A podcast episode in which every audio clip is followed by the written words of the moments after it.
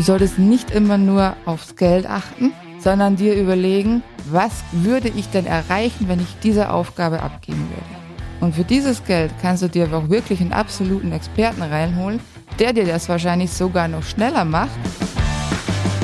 Ein herzliches Hallo aus Passau und willkommen zu einer neuen Folge von Webcast. Webdesign lernen und verstehen mit Stefanie Ruderer. Dem Podcast rund um die Themen WordPress, Webdesign, Online-Shops und allem, was damit zu tun hat. Mein Name ist Stefanie Ruderer und los geht's.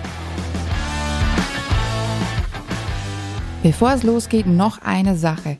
Aktuell gibt's bei mir eine tolle Aktion. Du kannst dir komplett kostenlos mein neues E-Book zu einem super wichtigen Thema downloaden, das viel zu oft vergessen oder zu spät beachtet wird.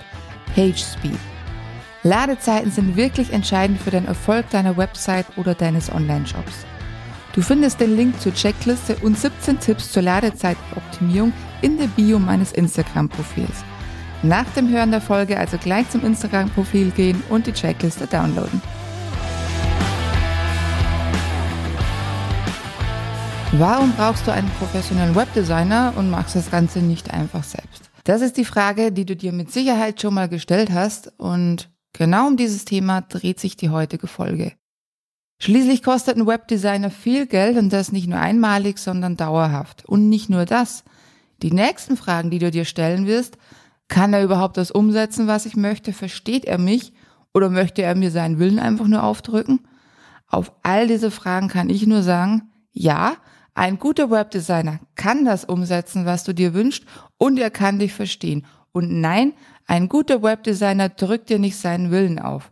Denn schließlich ist es deine Website oder dein Job und den muss dir gefallen und muss vor allen Dingen deinen Kunden und Besuchern gefallen.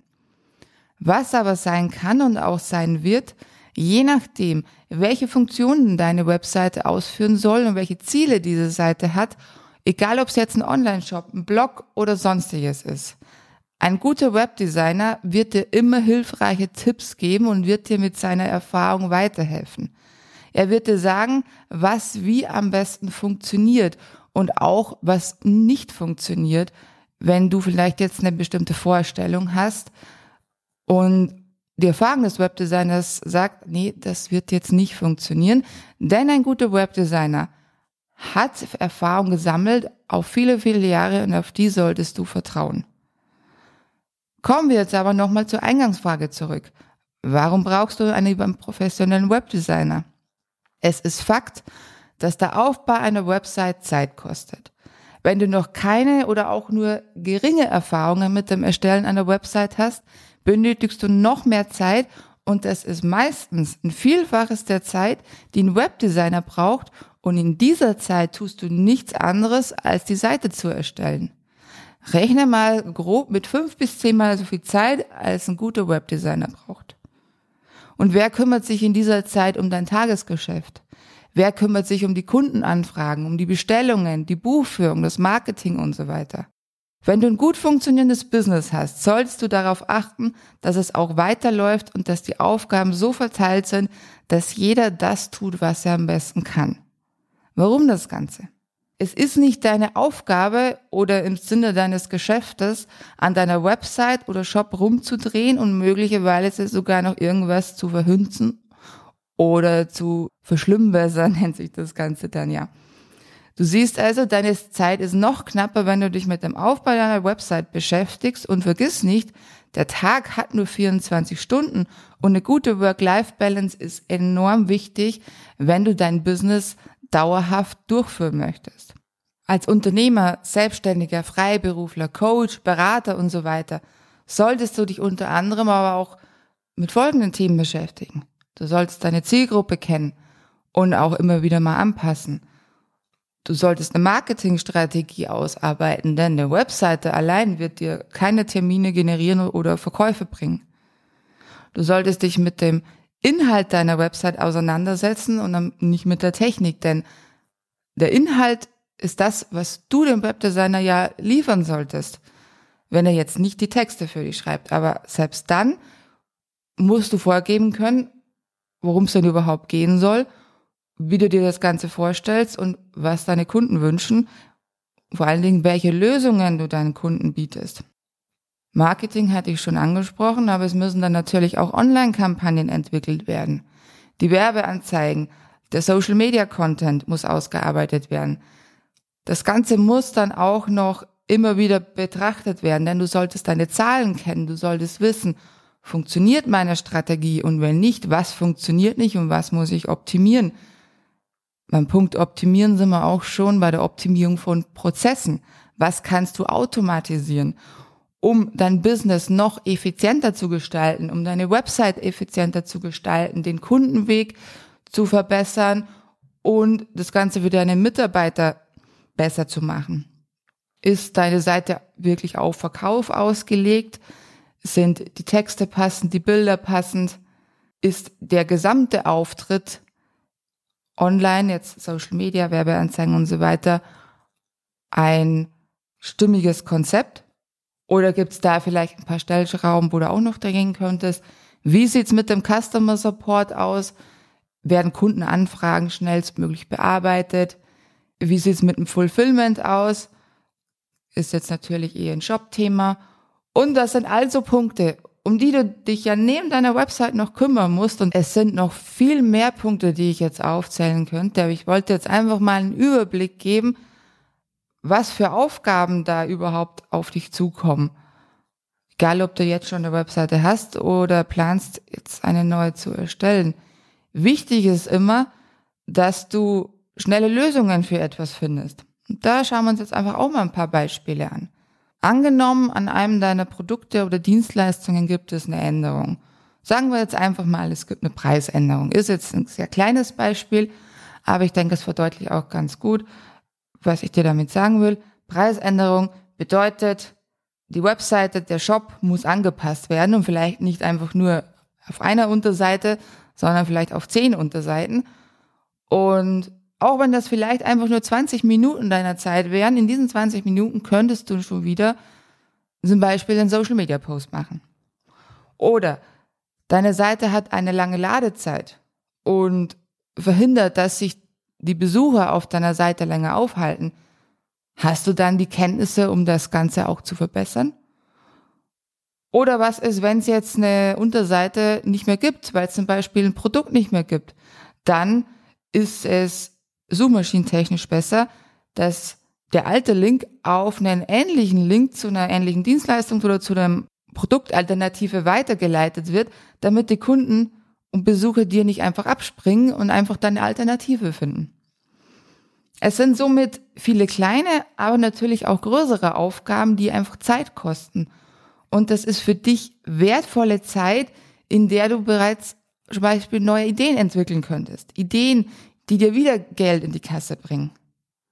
Wäre es dann nicht super, wenn du für diese Art der Aufgaben eine schnelle Lösung in Form eines Webdesigners hättest?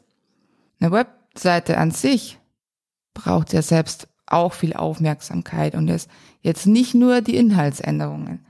Aber zum Beispiel es geht auch um Sicherheitsmaßnahmen, es geht um das Erstellen von Backups. Thema Datenschutz sollte auch immer auf dem aktuellen Stand sein. Ist die Webseite dauerhaft verfügbar oder fällt sie zum Beispiel zwischendurch aus? Wären wir beim Thema Monitoring. Wie ist denn die Performance der Seite insgesamt? Ist die Ladegeschwindigkeit okay? Gibt es zufälle Ressourcen, die vielleicht benötigt werden und kann da irgendwas eingespart werden? Und auch das Thema Skalierbarkeit.